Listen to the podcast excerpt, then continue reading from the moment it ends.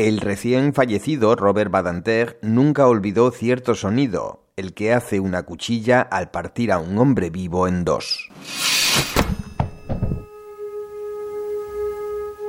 Y es que Francia, el país de la Declaración de los Derechos Humanos, no fue especialmente precoz a la hora de abolir la pena de muerte. En los años 70 todavía ejecutaba con la muy francesa guillotina. Para Badinter era una obsesión. Nacido en París en 1928, hijo de judíos llegados a Francia en busca de refugio, su padre fue deportado a un campo de exterminio nazi del que nunca regresó. De ese trauma le nació la vocación de ser alguien y hacer algo.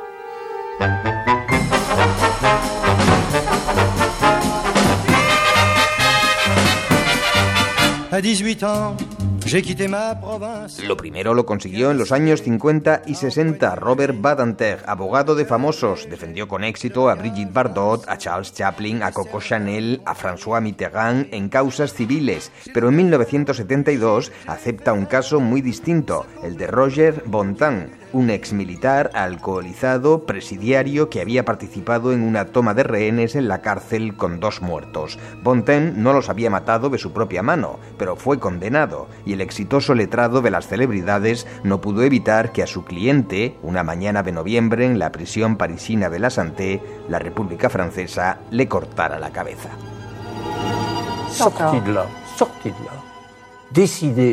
de me consacrer a la abolición de la pena de muerte. Salí de allí convencido de que tenía que abolir la pena de muerte. Badinter empezó entonces a defender a criminales sanguinarios, incluido a uno de los hombres más odiados en la Francia de la época, Patrick Henry, asesino de un niño. Le procès de Patrick Henry, l'assassin présumé du petit... Les défenseurs de Patrick Henry.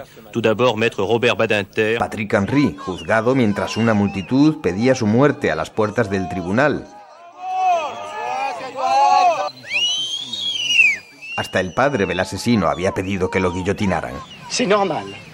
Moi, j'estime euh, que la condamnation à mort est la juste euh, punition. De... Pero Badinter lo salvó. Patrick Henry a donc sauvé sa tête. A él y a otros cinco criminales que podían haber acabado también bajo la cuchilla, porque defender es amar la defensa, no lo que se defiende, decía. Badinter se convirtió en el hombre que frena la guillotina y en 1981 su amigo Mitterrand llegó a la presidencia de la República y lo hizo también ministro de Justicia. La pena de l'humanité Y en la Asamblea Nacional, Robert Badinter pronunció el alegato por el que ha pasado a la historia, el que convenció a los diputados franceses de abolir la pena de muerte. J'ai l'honneur de demander à l'Assemblée nationale l'abolition de la peine de mort en France. Ahora parece fácil, no lo fue. La pena capital era muy popular entre la opinión pública francesa. Badinter sufrió amenazas de la extrema derecha. Cada asesinato se le reprochaba, pero aguantó e hizo más cosas. Despenalizó la homosexualidad, acabó con los tribunales de excepción, promovió la justicia internacional, asesoró a Gorbachev, presidió el Constitucional, fue senador, escribió teatro. Su oratoria era cautivadora y temible.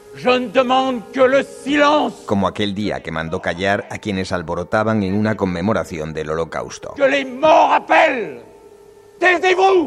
Su figura delgada, sus ojos pequeños y vivaces, sus cejas pobladas, Badinter ha sido un icono, un símbolo de los años Mitterrand, pero también de la integridad y de las causas justas, una especie de conciencia de Francia, o en palabras del presidente Macron, la República hecha hombre. Robert Badinter.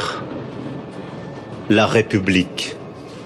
Fait homme. La vida contra la muerte. La vie contre la mort.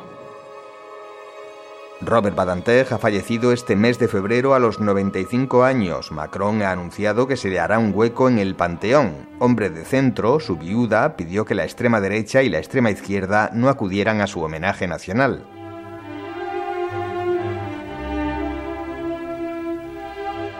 En ese acto sonó la séptima de Beethoven, que tanto le gustaba.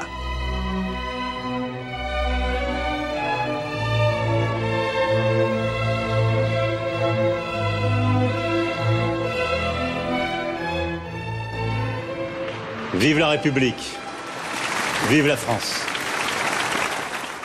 Badinter había vivido hasta el final en París, no lejos de la prisión de la Santé, donde ajusticiaron a aquel cliente suyo. En una de sus últimas entrevistas decía pensar a menudo, con asombro, cómo allí, hace no tanto, se cortaba a un hombre vivo en dos.